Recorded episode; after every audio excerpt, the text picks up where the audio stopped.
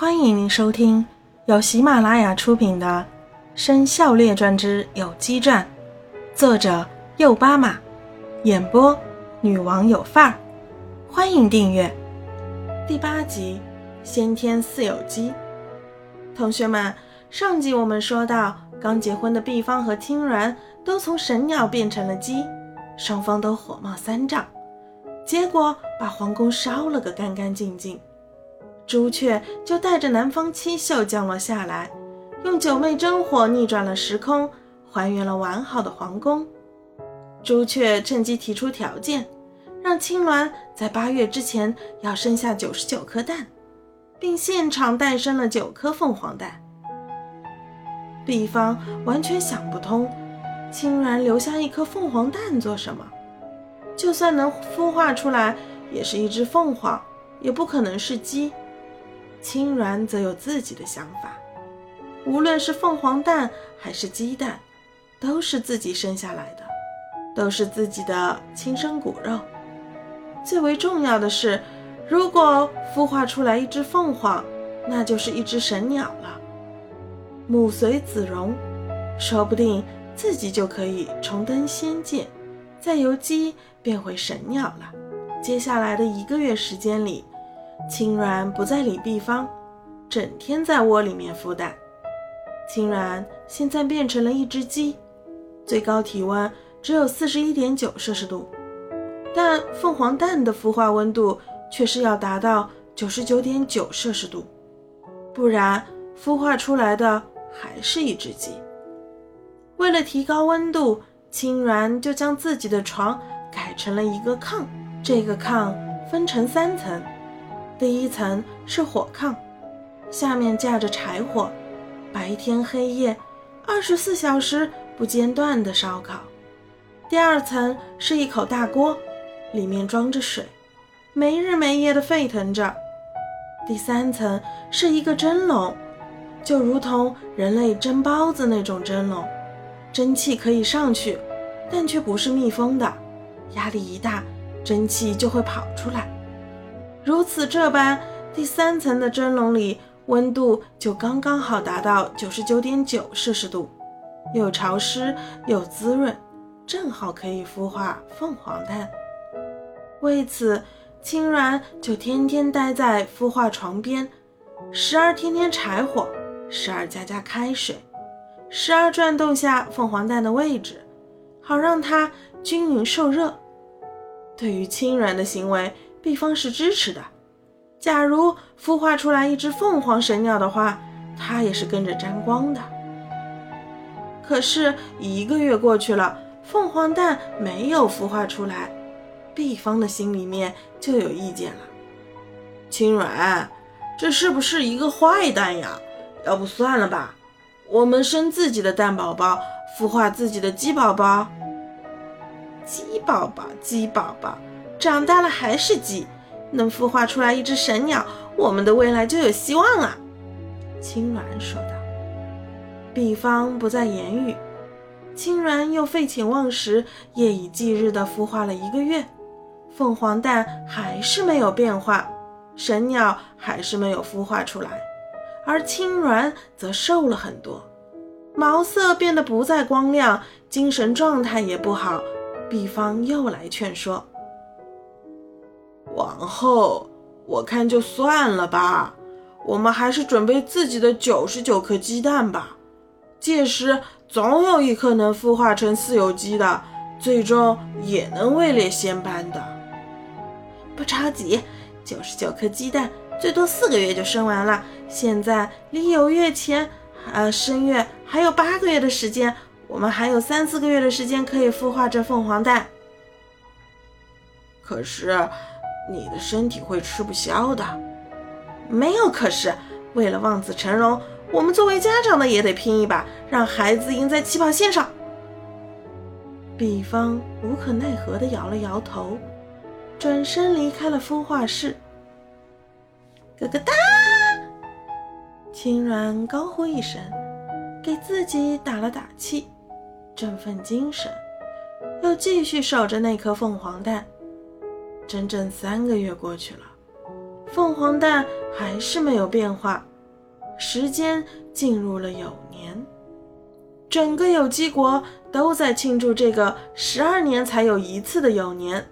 公鸡们齐声高歌，宣示酉年的到来；母鸡们一起舞蹈，感恩有机国的盛世太平。毕方作为国王，向京城的臣民们发表了新年讲：“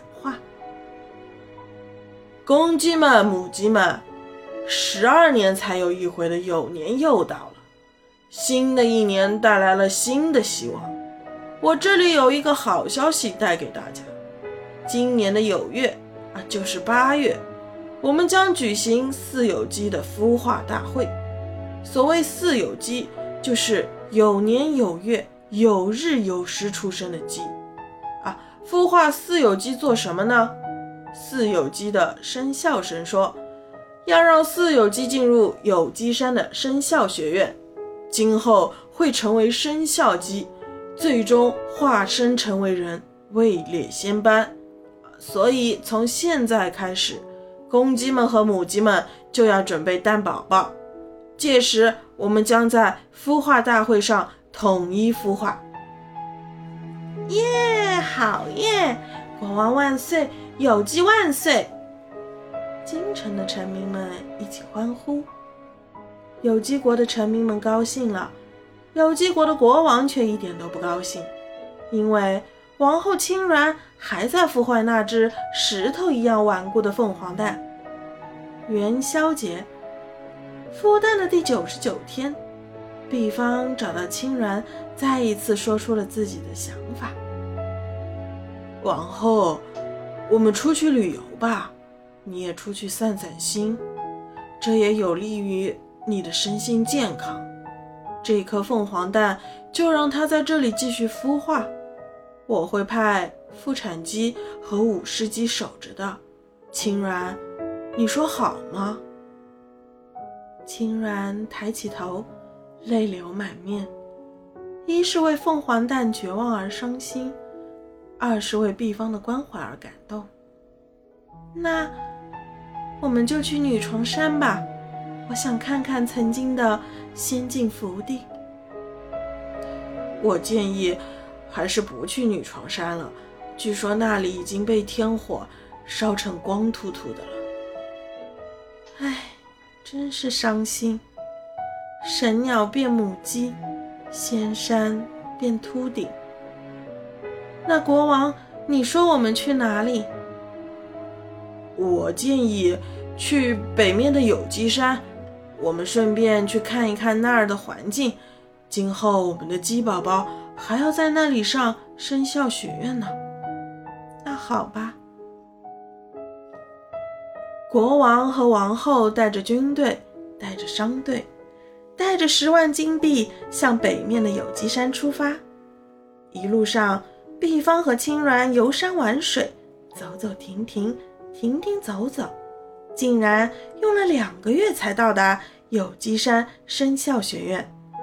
有机山生肖学院的建制同其他学院如出一辙，外面一圈大围墙，正面一个大门，上面写着“有机生肖学院”几个大字。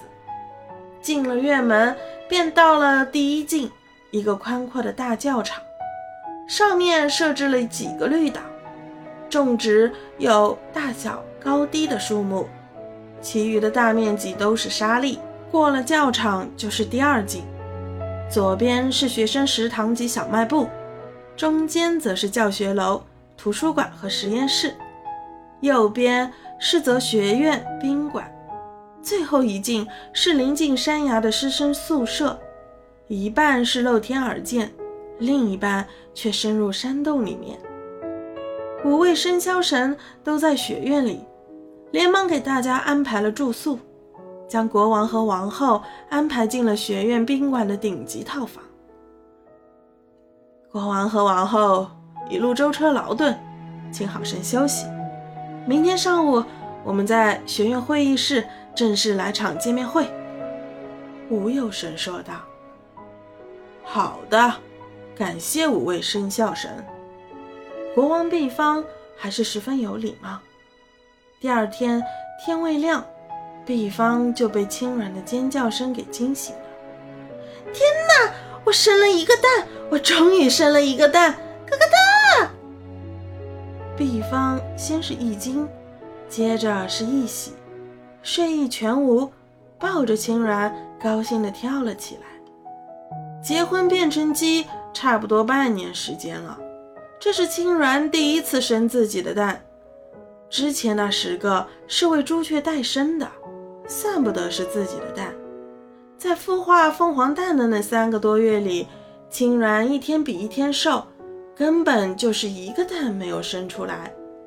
在来生肖学院的路上，青鸾的心情虽然大好，但这两个月也是一个蛋也没有生。刺啦！